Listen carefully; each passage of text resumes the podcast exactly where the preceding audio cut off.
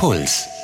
Du Arsch, hast dir ja Verena wehgetan. So war für mich das Kapitel Verena, die Verena-Schublade, da war diese Notiz mit drin. Junge, du hast da Scheiße gebaut. Ja? Und irgendwann, Jahre später, machst du diese Schublade auf und dann ist diese Notiz noch da. Hier ist das letzte Wort nicht gesprochen. Und so kam es dazu, dass ich Kontakt zu dir aufgenommen habe. Die Lösung. Der Psychologie-Podcast von Puls. Mit Verena Fiebiger und Lena Schiestel. Hey zur Lösung. Hi, schön, dass ihr dabei seid. Die Verena, von der da gerade die Rede war, das bin ich. Weil Phoebe hieß ich erst ab meiner Zeit beim Radio und in der Schule war das noch anders. Und wer da spricht, das ist mein Ex-Freund Alex. Mit dem bin ich in der Schule zusammengekommen und der hat sich nach 15 Jahren kompletter Funkstelle wieder bei mir gemeldet, um Dinge zu klären, die wir beide eigentlich schon boah, tief im Hinterstübchen begraben hatten. Und für mich ist es schon eine sehr persönliche Folge und ich habe auch ein bisschen Angst, muss ich sagen, gerade so vor meiner eigenen Courage. Ja. Dann schauen wir mal, wie es wird, Lena. Wir machen die Folge ja auch ein bisschen, Lena, weil du gesagt hast, lass uns was dazu machen, weil ich habe dir das nämlich erzählt. Ja. Und dann meintest du, das ist eine gute Idee. Ja, ich finde es auch nach wie vor eine gute Idee. Wir sprechen heute über Altlasten oder ja, über Geschichten aus der Vergangenheit, die noch nicht abgeschlossen sind, wo wir noch Fragezeichen haben. Und wir reden darüber, was passiert, wenn man sich eben auf den Weg macht, an diese Geschichten anzuknüpfen und alte Fragen zu klären. Und eben dieses wirklich eine besondere Folge, weil eben Phoebe selbst Teil dieser Geschichte ist. Ja, vielleicht erzählst du erstmal, wie, wie kam es denn dazu? Also, Wer es noch nicht mitbekommen hat, meine große Jugendliebe eben hat sich ganz zu Beginn des Jahres bei mir gemeldet, also quasi in der Silvesternacht, aus dem Nichts. Wir waren mal fünf Jahre zusammen, was glaube ich schon ziemlich lang ist, wenn man in der Schule zusammengekommen ist. Also so eine, so eine junge Liebe in einer sehr prägenden Zeit. Und wir hatten, wie gesagt, 15 Jahre keinen Kontakt, Alex und ich. Aber was ich schon sagen muss, seine Schwester und ich, wir haben uns nie ganz komplett aus den Augen verloren. Wir hatten die ganze Zeit über immer mal wieder so ein bisschen Kontakt. Und Alex Eltern, die haben es übrigens schon mal in eine Folge von uns geschafft, in die Schwiegerelternfolge. Mit denen wäre ich nämlich am liebsten in Kontakt ah, geblieben. Das sind die. Das sind die, genau. ähm, also es war schon eine Zeit lang so eine zweite Family für mich. Und ich habe mich damals getrennt, weil schon viel Scheiß passiert ist. Unter anderem ging es um sehr starke Eifersucht seinerseits, aber auch um andere Dinge, über die ich nicht näher sprechen werde in der Folge. Und da bitte ich echt um Verständnis. Und klar, ich meine, wir waren halt echt jung und hatten keine Ahnung, wie das geht, so eine gescheite Beziehung führen. Das war schon ein eher sich runterrocken. Ich glaube, so kann man es nennen. Ich dachte halt auf jeden Fall, die Nummer ist durch. Im Sinne von, wir haben gar keinen Kontakt und es wird für immer so bleiben. Und da wird man sich auch nicht mehr irgendeinen so halbherzigen Geburtstagswunsch rüberschicken. Das war's. Das war mein Belief. Und, und wie, wie hat er sich dann bei dir gemeldet? Ja, er hat mir geschrieben und hat dann so ganz offiziell, wie man das macht während einer Pandemie, gefragt, ob wir einen Videocall machen wollen. So, liebe Verena, jetzt melde ich mich endlich mal. Also erstens bisschen verzögert, aber nachträglich Glückwunsch zur erfolgreichen Fortpflanzung. Außerdem ein frohes Neues mit allem Pipapo. Wenn du mal Zeit und Lust hast, könnten wir zum Beispiel mal eine Update-Konfi machen, Videocall-mäßig natürlich. Fände ich ganz cool. Alles Liebe, der Alex. Das war am 1. Januar 2021. Ja, wow, okay. Ähm, wie war das für dich? Also ich habe ja wirklich gedacht, von dem höre ich nie wieder was. Und wenn wir uns auf der Straße begegnen, dann sagen wir wahrscheinlich nicht mehr mehr Hallo zueinander. Also ich habe zwar Schluss gemacht, aber über die Jahre des nicht mehr Kontakt habens hat sich bei mir schon so festgesetzt, der mag mich einfach nicht mehr. Also er findet mich blöd. Und es ist ihm auch egal, dass da so ein offenes Ende ist im Sinne von, wir sind nicht okay miteinander und das ist nicht klar, wie es so zwischen uns ist einfach. Also nicht jetzt irgendwas Amoröses, sondern ist man einfach nur okay mit der Person. Und ich glaube, wir hatten sogar ganz am Anfang nach der Trennung versucht, in Kontakt zu bleiben, wie das ja immer alle so machen, Freundschaft und so. Ging gar nicht hat null funktioniert und ähm, ich habe das dann auch abgehakt. Also, dass man so mal über dem Kaffee ratscht. Ist schon lustig. Ich weiß nicht, Lena, ob du diese Regel kennst. Bis man eine Beziehung verarbeitet hat, dauert es doppelt so lang wie die Beziehung gedauert hat. Kennst du den Kalenderspruch? Ja. Sag, haben wir das schon mal gemacht? Ja. Und da habe ich auch damals in der Trennungsfolge schon gesagt, ähm, dass man das so leider nicht sagen kann. Aber es hilft, wenn es halt äh, ins Land geht. Grundsätzlich. also es ist nicht so eine klare Rechnung, ja. aber ich habe eine neue Rechnung für dich. es hat dreimal so lange gedauert, wie die Beziehung selbst gedauert hat, ja. dass wir wieder miteinander gesprochen haben und uns dann tatsächlich getroffen haben auch. Nach diesem Corona-konformen Videocall haben wir uns Corona-konform mit Abstand auf einer Parkbank getroffen. Für euch, liebe LösungshörerInnen. Für euch haben wir das gemacht. Richtig wie so ein Arbeitstreffen um 9 Uhr morgens, bevor wir beide wieder ins Homeoffice gegangen sind. Ich hatte mein Mikro dabei. Zum Glück war es nicht so kalt, sogar ein bisschen Sonnenschein. Die Vögel haben gezwitschert. Und dann standen wir so voreinander. Nach 15 Jahren der perfekte Moment, um awkward zu sein. Also ich bin schon ein bisschen aufgeregt jetzt. Wir haben uns jetzt auch lange nicht gesehen. Ja, und jetzt sitzen wir da. Wie lange haben wir uns nicht gesehen, Alex? Weißt du, wie viele Jahre? Ich darf den Namen. Wie willst du heißen eigentlich in der Folge? Das klären wir jetzt als erstes. Sollen wir mir einen anderen Namen geben quasi? Du kannst dir überlegen, ob du anonym sein willst, also ob du einen anderen Namen möchtest oder hm. ob du deinen Namen willst. Aber es wird dann gesagt, dass es nicht mein echter Name ist. Ja. Weil sowas wie der Ex-Freund klingt nein. irgendwie scheiße. Nein, nein. Mr. X ist schon vergeben. Am besten sprichst du so ins Mikrofon rein, ähm, so nicht zu nah, Mhm. Aber so. Aber kann so ich so, ich. kann ich so ein bisschen lazy in der Bank oder muss ich aufrecht sitzen? Ja. Weil so fühle ich mich irgendwie relaxter. Ja, ist gut. Nennen wir mich doch MF Doom. Nein, auch nicht. Weil der Name wäre ja jetzt frei. Also aufgrund des Todes von dem Rapper bin ich ja überhaupt drauf gekommen, dich zu kontaktieren. Der verkannte Poet der Hip-Hop-Szene überhaupt. Und dass der gestorben ist, das hat mich umgehauen. Und dann auch noch kam diese Meldung in der Silvesternacht. Ist übrigens total klar, dass wir erstmal über Rapper sprechen. Alex hat selbst auch mal Musik gemacht, äh, Rapmusik und kennt sich da sehr, sehr gut aus. Und irgendwie hat mich das gleich komplett an früher erinnert. Ja. Hat sich eigentlich nichts geändert. ich finde es irgendwie auch voll schön, euch da zuzuhören. Und ähm, ich finde auch, dass es nach einem guten Beginn klingt. Also ist ja auch klar, dass ihr euch erstmal so ein bisschen warm redet. Das habe ich auch beim Interview gemerkt, dass es schon für mich anders war, ihn zu interviewen also mit ihm wirklich so ein Gespräch zu führen, weil wir sehr schnell immer abgeschweift sind oder über irgendwas gequatscht haben. Und wir haben aber auch ernsthaft die erste Viertelstunde damit verbracht, dann auch zu rekonstruieren, von wann bis wann wir eigentlich zusammen waren und wann dann Schluss war. Also es war ein ein Jahreszahlen-Bingo irgendwie. Das ist auch eine sehr natürliche so zweite Phase des Gesprächs, also eben nach diesem gemeinsamen sich ein bisschen abtasten und warm werden, dass ihr gemeinsam so eine Rekonstruktion des zeitlichen Ablaufs von eurer Beziehungsgeschichte macht. Also das ist nämlich auch ein Stück weit tatsächlich schützend für das Gespräch, weil ihr euch gemeinsam eben einer Aufgabe widmet. Also jetzt in dem Fall der Aufgabe, was war eigentlich unser Zeitstrahl? Und ihr, genau, und diese Aufgabe hat eben auch so ein Stück Sachbezug. Das machte es einfach ein Stück leichter am Anfang. Ach so, also immer so ein bisschen sachlich bleiben. Erstmal so die Hip-Hop-News und dann ging es um Jahreszahlen. Okay, wir haben dann aber schon auch die Kurve gekriegt. Also, was ich ja eigentlich sofort fragen wollte, warum sich Alex in der Silvesternacht überhaupt gemeldet hat. Und ja, es lag mit einem leichten Augenrollen bei mir wirklich auch an diesem toten Rapper. Und dann lag ich da, nüchtern, nach dem ersten Pandemiejahr. Ja, und in dieser bedeutungsschwangeren Nacht habe ich mal so die großen Bausteine meines Lebens mal kurz so überflogen und da bist du, Verena, ja auch, nachdem wir jahrelang ja auch ein Paar waren, ein Teil davon.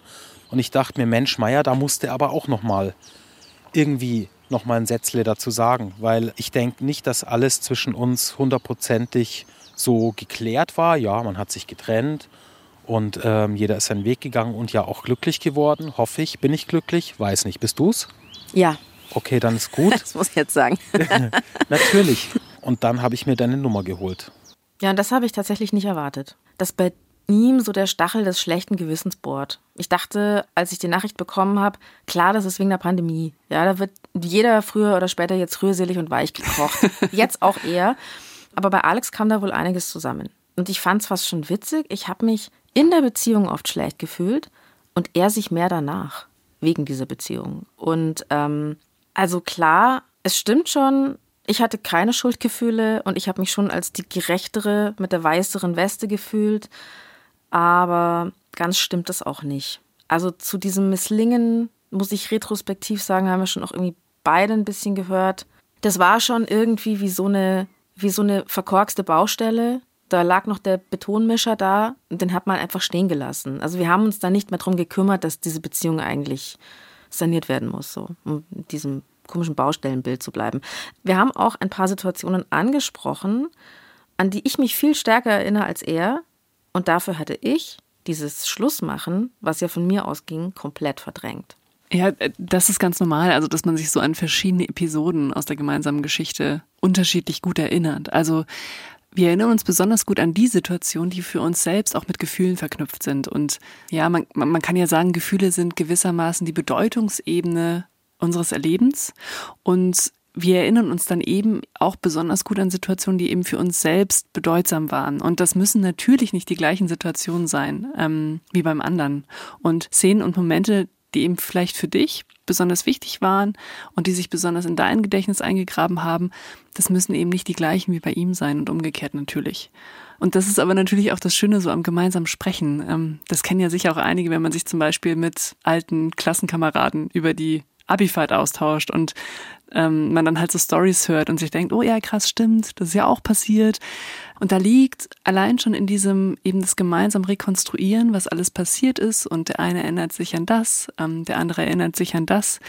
Allein das kann schon etwas total Wohltuendes sein, weil man auch so die gemeinsame Zeit dadurch gegenseitig bezeugen kann.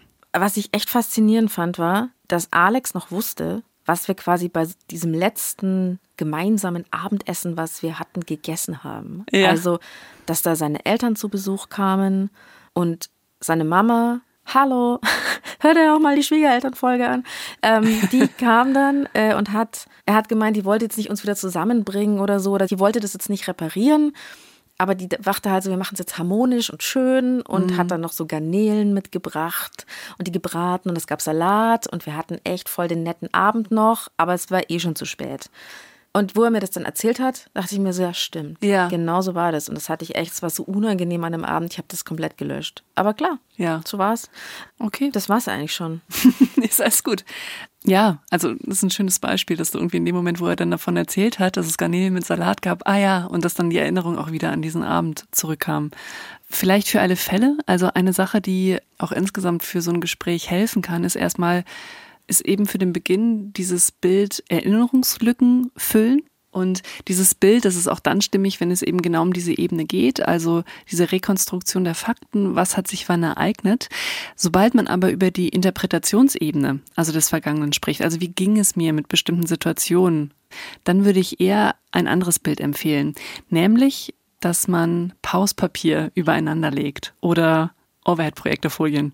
Ich äh, Kennt, kennt, kennt kein Mensch mehr. Kennt ihr Overhead-Projektorfolien? Also Pauspapier kennen wahrscheinlich alle. Man legt zwei Bilder übereinander, die durchscheinend sind. Ja, genau. Also weil, also ich, ich finde es deswegen so passend, weil in dem Bild enthalten ist, dass die Interpretation ein und derselben Situation von zwei Personen unterschiedlich sein kann.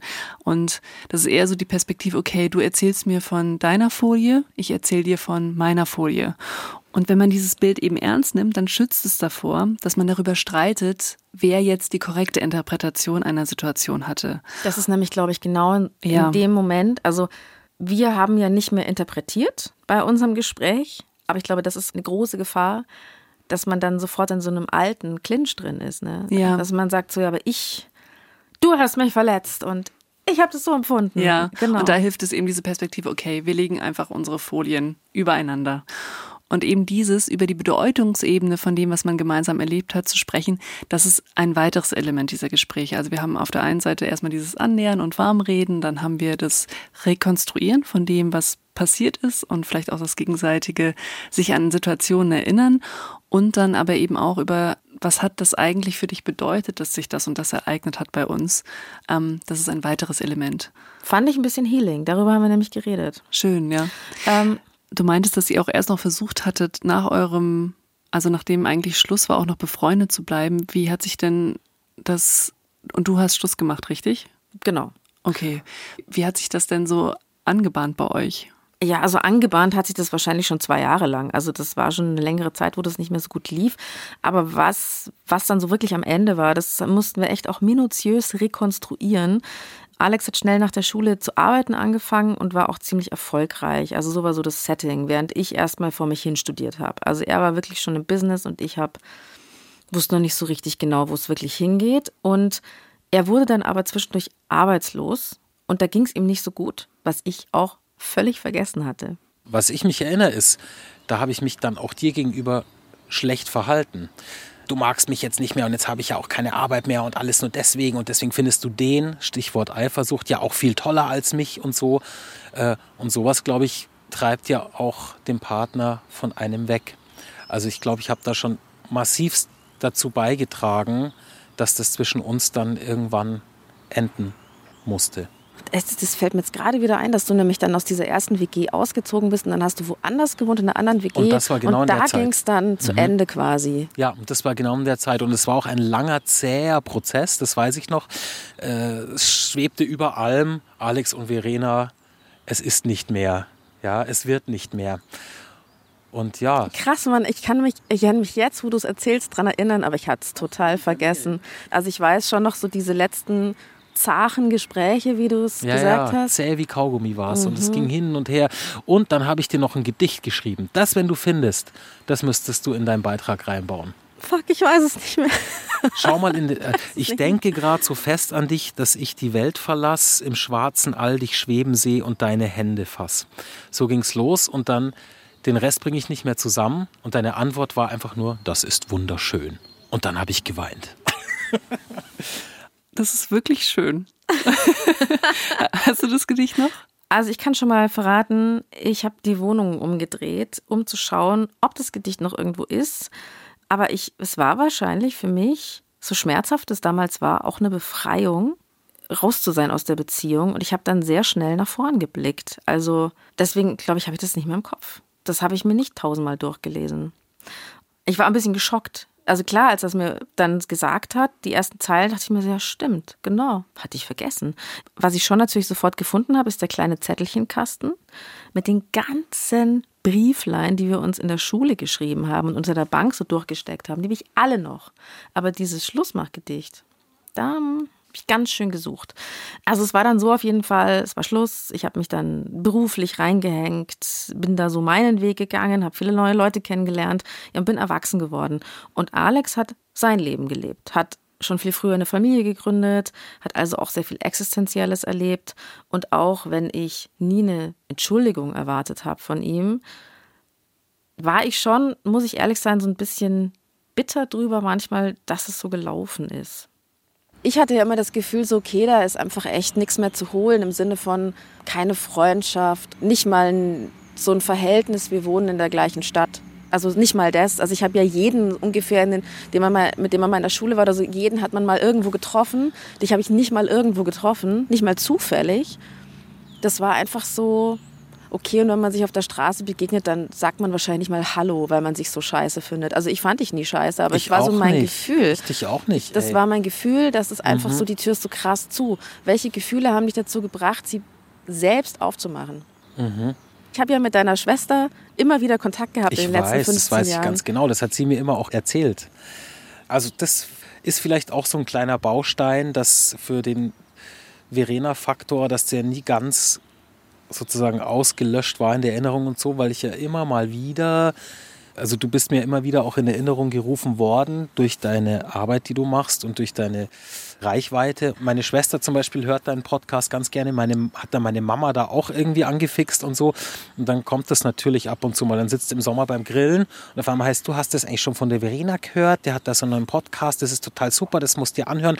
Konnte ich nie tun. Komischerweise konnte ich da nie reinhören, aufgrund von irgendwelchen geheimen Ängsten. Oh, nicht, dass mich das irgendwie berührt oder wehtut oder warum auch immer. Also da hatte ich irgendwie so eine Scheu davor. Aber so war auch ein bisschen irgendwas immer noch da, so was das Thema Verena angeht. Ja, also ich kann gut verstehen, dass er noch nicht reingehört hat. Ähm, ich meine, er hätte viel lernen können, aber. Ja, so viele Folgen Weisheit. Aber es klingt ja wirklich auch ganz danach, dass er sogar Anstrengungen unternommen hat, also mit dem Thema Verena gar nicht umzugehen. Das hat er auch erzählt. Aber jetzt, um auf deine Frage zurückzukommen, welche Gefühle ich da hatte, ist gar nicht so leicht zu beantworten. Also ich habe den Faktor Verena einfach ausgeknipst und mir quasi ein Alltagssystem erschaffen, in dem dann quasi so der Baustein Verena einfach ja quasi nach hinten gerückt ist, wie das halt so ist. Der Mensch ist ja auch ein Profi-Verdränger. Also nur so, glaube ich, können wir überhaupt auch klarkommen. Also wir müssen ja Sachen irgendwie wegschieben. Aber sie sind dann halt trotzdem noch da und kommen halt ab und zu mal hoch. Und genau das ist mir eben in der letzten Silvesternacht passiert. Was meinst du, hat dazu geführt? Die wahre Geschichte ist, dass ich mich ganz einfach geschämt habe, weil ich eigentlich schon relativ bald so ein Verdacht ist da so aufgekommen in mir, dass da einiges nicht ganz okay war, was mein Verhalten dir gegenüber angeht. Und dafür habe ich mich geschämt und deswegen habe ich mich auch so wirklich zurückgezogen. Gut, wir haben uns getrennt, du hast Schluss gemacht, da meldet man sich dann nicht am Donnerstag drauf und sagt, na, wie geht's? Aber ähm, da ist einiges im Argen. Du hast dich dieser jungen Frau gegenüber schlecht verhalten, du warst zu selbstgerecht, warst zu rücksichtslos. Du hast ihr aufgrund von eigenen Problemen mit dem wahrscheinlich Selbstwertgefühl und einer daraus entstandenen Eifersucht das Leben schwer gemacht. So, und das, das fand ich ganz schön. Er sitzt auf einer Parkbank und erzählt die Wahrheit. Und, das war gut, oder? Weil das für mich auch wahr war. Ja. Ich habe auch immer geglaubt, das sind so die Probleme. Ja.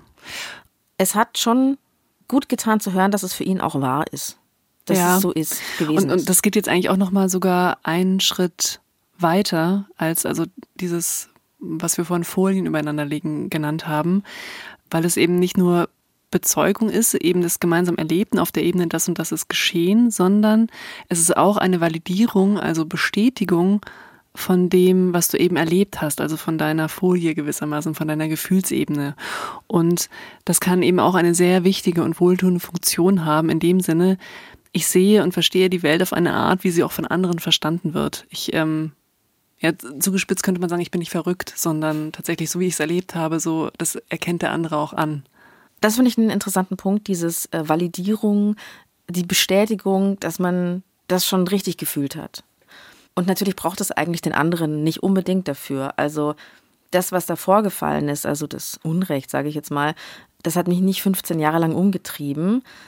Und ich dachte auch, ich bin da durch damit. Und das ist jetzt nicht deswegen, weil ich die heilige Johanna von Orleans bin und einfach verziehen habe, sondern zum einen natürlich, weil das einfach sehr lang her ist und man dazwischen halt gelebt hat und was anderes erlebt hat. Und zum anderen, weil ich für mich das Geschehene eingeordnet habe. Also was hatte diese Beziehung für eine Funktion für mein Leben? Warum war sie trotz allem total wichtig für mich? Warum schätze ich diesen Mensch, auch wenn ich nicht mehr mit ihm zusammen sein möchte? Also das war für mich alles abgeschlossen. Ja, also ich finde total wichtig, dass du das sagst, weil du hast eben einen Teil der Arbeit zur Einordnung eurer Beziehung innerhalb deiner Lebensgeschichte eben auch schon ohne ihn selbst geleistet. Wenn du sagst, dass du eben schon eine Frage wie was hatte diese Beziehung für eine Funktion für mein Leben auch schon für dich beantwortet hast. Und das ist wiederum ein Teil, dafür brauche ich den anderen auch gar nicht unbedingt. Also da kommen eben sowas wie Briefe zum Zug, die man gar nicht abschickt oder ja, die Stunden am WG-Tisch einer Freundin, mit der man die Geschichte ausführlich nachbesprochen hat. Flaschen in einen Fluss werfen. Ja, genau. Habe ich auch schon gemacht. Nicht in diesem Fall, aber habe ich auch schon gemacht, dass man so was schreibt und dann wegwirft. Weil man über das Schreiben eben ordnet und in einen Bedeutungszusammenhang setzt. Genau, also das war eben abgeschlossen. Was für mich aber nicht abgeschlossen war, und das ist, glaube ich, schon das, worüber ich immer wieder in den letzten 15 Jahren nachgedacht habe, warum ist da diese Lücke? Das ist irgendwie so unangenehm, dieses Nicht-Wissen, wie man zueinander steht. Also achtet man sich, sage ich jetzt mal. Allein dieses so findet man sich als Mensch okay. Und ich bin ja von dem ausgegangen, dass das nicht so ist und dass es auch irgendwie unveränderbar ist. Und deshalb war es für mich eben so überraschend, dann plötzlich was zu hören, dass ich nochmal gefragt habe, bitte nochmal genau, Alex, warum jetzt? Also der Verdacht, der köchelte schon tatsächlich über diese ganze Zeit hin, nicht permanent. Ich bin nicht jeden Morgen aufgewacht und habe gesagt, du Arsch, hast dir ja Verena wehgetan, ja. Aber so dieses Bewusstsein, so war für mich das Kapitel Verena, die Verena-Schublade, da war diese Notiz mit drin. Junge, du hast da Scheiße gebaut, ja. Und irgendwann, Jahre später, machst du diese Schublade auf und dann ist diese Notiz noch da hier ist das letzte Wort nicht gesprochen. Und so kam es dazu, dass ich Kontakt zu dir aufgenommen habe. Ja, die offene Verena-Schublade, das ist, ist schon ein schönes Bild. Und also es stimmt einfach sehr grundsätzlich. Also Menschen lieben einfach geschlossene Geschichten, die nicht zu viele Fragezeichen am Ende haben. Einfach um eben auch Geschichten ablegen zu können. Und da, wo wir das in der Hand haben, also jetzt wie zum Beispiel in Romanen oder bei Filmen, da erzählen wir die Dinge auch zu Ende. Außer wir machen irgendeinen artsy-Film. Und ja, also für ihn war offenbar euer Ende auch in vielerlei Hinsicht offen. Auch das äh, finde ich irgendwo befriedigend. Also, dass es ihm auch so ging, dass es nicht, also dass er es ein bisschen weggeschoben hat, aber dass es doch noch irgendwie da war oder auch ein bisschen unangenehm war. Für mich war das auch immer so ein bisschen unangenehm. Und es hat mich einfach überrascht, dass er den Schritt gemacht hat, weil ich hätte keine Nachricht mehr geschrieben. Es ist auch echt schön, dass er diesen Mut gehabt hat, dann noch diesen Schritt zu gehen und auch, dass es sich für euch so eingelöst hat. Vielleicht an der Stelle als kleiner Exkurs. Also ich habe verstanden, dass es bei euch jetzt nicht der Fokus war, auch eures Gesprächs, aber, aber für die Fälle, wo man sich selbst denkt, hm, ja, eigentlich möchte ich mich auch gerne für etwas entschuldigen, was ich getan habe. Und das ist vielleicht auch der Aufhänger oder der Fokus des Gespräches. Da ist es wichtig mitzudenken, dass ich erstmal aber kein Anrecht darauf habe, dass jemand auch tatsächlich meine Entschuldigung annimmt. Also jemand kann nämlich gute Gründe haben, mir ein bestimmtes Verhalten auch nicht zu verzeihen. Trotzdem kann es für einen selbst ein wichtiger Punkt sein, dass man sagt, ich übernehme an der und der Stelle Verantwortung und markiere das, wo ich weiß, dass ich damit dem anderen etwas getan habe. Wahrscheinlich ist es auch aufrichtiger, an diesen Stellen es bei dieser Feststellung zu belassen und dann nicht noch zusätzlich um eine Entschuldigung, also im Sinne von ja, Entschuldung zu bitten man kann sich ja wirklich auch den Begriff ein bisschen genauer anschauen und fragen, was bedeutet das eigentlich? Also entschuldigen. Und worum du da ja dann bittest, ist, dass du halt eben keine Schulden mehr bei jemandem hast. Also, dass du quasi in der Zukunft von demjenigen nicht mehr jetzt in Anführungszeichen haftbar gemacht wirst. Klingt Aber, sehr justizial. Ja, schon. Ne? Aber eben, es kann eben auch gute Gründe geben, warum jemand etwas nicht entschuldigen möchte. Aber ich kann im Gespräch eben markieren, für was ich Verantwortung übernehme. Also ich merke schon, vielleicht machen wir auch mal eine eigene Folge übers Entschuldigen. Ich finde es auf jeden Fall schon mal einen wichtigen Punkt. Also ich glaube tatsächlich auch, dass das jetzt nicht das schwierigste Gespräch war, wo jemand um Verzeihung gebeten hat und jemand anderer gesagt hat, ja passt. Also ich glaube, das war okay und ich vielleicht war es auch einfach der richtige Zeitpunkt. Beide in einer ähnlichen Lebenssituation. Viele Jahre ins Land gegangen. Viel, viel Gras, dicke Hornhäute. Gutes Timing. Dann vielleicht noch ein Kommentar. Ich finde richtig schön, also ich finde wirklich richtig schön, dass euer Gespräch so gelungen ist und ähm, ja, für euch einfach gut war, aber zur vollen Transparenz. Also diese Gespräche sind zum einen alles andere als leicht, das hast du bestimmt auch gemerkt, und gelingen auch nicht immer so gut. Und eine Sache, die wir natürlich auch mit zunehmendem Alter lernen, wir werden nicht alle Geschichten in unserem Leben zu Ende erzählen. Und man lernt auch mit der Zeit, mit offenen Enden zu leben. Mit Dingen, die man vielleicht nicht mehr gesagt hat oder nicht mehr erfahren hat. Auch das gehört zum Leben dazu. Aber vielleicht inspiriert diese Folge ja auch, das ein oder andere lose Ende noch einmal aufzugreifen und daran anzuknüpfen. Also es hat sich in dem Fall natürlich gelohnt. Und ich muss natürlich auch sagen, es geht, also für uns war es, glaube ich, wichtig, Sachen hinter uns zu lassen. Da wird nichts mehr aufgerollt, besprochen, aufgearbeitet. Das ist rum ums Eck. Das wäre nur ein komisches Herumgebohre und Herumgestochere. Und da sind wir uns sehr einig gewesen, jetzt zu diesem Zeitpunkt. Wir haben das ja schon vor 15 Jahren mal probiert. So kann man irgendwie sich locker treffen auf einen Kaffee und so. Nee, es ging gar nicht. Es ging einfach nicht. Man, wir haben sofort, gab es Diskussionen, Vorwürfe. Mhm. Da war so viel, so viel da, was man alles hätte klären müssen. Nee, muss gar nicht sein. Aber ich bin trotzdem froh, dass es jetzt geklärt ist. Und so sehr ich dachte, die Sache ist rum ums Eck und da, das wird nicht mehr gut und das ist halt jetzt ein offenes Ende, so froh bin ich, dass wir dieses Gespräch auf der Parkbank hatten und es für mich ein kleines Happy End ist. Wie ist es für dich, Alex? Ich kann nur sagen, von meiner Seite ähm, ist es tatsächlich so eine kleine Erlösung und stimmt mich auch happy, dass wir quasi einen guten Kontakt jetzt wieder finden konnten. Müssen jetzt nicht ab jetzt Best Buddies sein und jeden Donnerstag äh, in die Kneipe gehen. Ja, gut, dass die Kinos zu haben, sonst würde ich dauernd anrufen und sagen, ja, genau. hey, kann ich Blockbuster anschauen? Ja klar, kein Problem. Nein, aber mal im Ernst, also ich glaube, ähm, in unserem Fall war das tatsächlich, äh, bin ich froh, die Entscheidung getroffen zu haben. Ich hoffe, dir geht es ähnlich. Ich habe für diese Folge ja noch nach diesem Gedicht gesucht. Ich habe ja im Gegensatz zu Alex echt jeden Zettel aufgehoben, den wir uns in der Schule geschrieben haben. Aber dieses Abschiedsgedicht, habe ich nicht gefunden. Vielleicht habe ich es auch aus Wut weggeworfen. Keine Ahnung. Es ist nicht mehr da. Alex hatte es noch. Ich denke grad so fest an dich, dass ich die Welt verlass, im schwarzen All dich schweben seh und deine Hände fass. Wir fliegen und wir drehen uns, vergessen ist die Zeit. Ich küsse deinen weichen Mund für eine Ewigkeit. Der Wecker schellt, der Tag beginnt, du knöpfst den Mantel zu und machst dich für die Arbeit schick, wie man das halt so tut. Jetzt sitz ich hier und denk an dich und frag mich, was du machst. Ich denke grad so fest an dich, dass ich die Welt verlass. Ist echt ganz schön pathetisch, yo. Danke, Alex, dass du mit mir gesprochen hast. Und danke an euch fürs Zuhören. Die Redaktion hatten Maria Christoph und Alexander Loos. Feedback und Themenvorschläge schreibt ihr bitte an die.loesung.br.de oder ihr schickt uns eine Sprachnachricht an 0151 12 18 und viermal die 5. Und wenn es euch gefällt, freuen wir uns, wenn ihr uns ein Abo dalasst und über eine Bewertung bei dem Podcatcher eurer Wahl. Es gibt nicht die Lösung. Jeder strauchelt so gut er kann. Puls.